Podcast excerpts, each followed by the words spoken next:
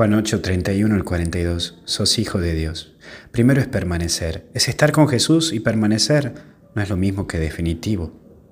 Porque lo permanente es constante, lo definitivo es ya y listo, lo definitivo es de una vez para siempre. En cambio, lo permanente es una decisión constante, es un sí quiero a cada día. En tu seguimiento a Jesús implica que día a día digo sí al Señor, pero puede haber un momento que ese sí desaparezca. Por otro lado está esto de esclavos. Es verdad, somos esclavos de nuestros mismos pecados, porque nos carcome la cabeza y golpea el corazón, y esto nos lleva a no sentirnos libres en la vida, y nos condiciona a muchos nos golpea los pecados que hemos cometido tiempo atrás, pero es necesario curar y sanar. Por último, seguirlo. El seguimiento implica una decisión libre y total, es decir, que hoy, y solo por hoy, quiero ir por este camino. Vamos, solo por hoy viviré mi vida con Jesús en paz. Vamos, fuerza.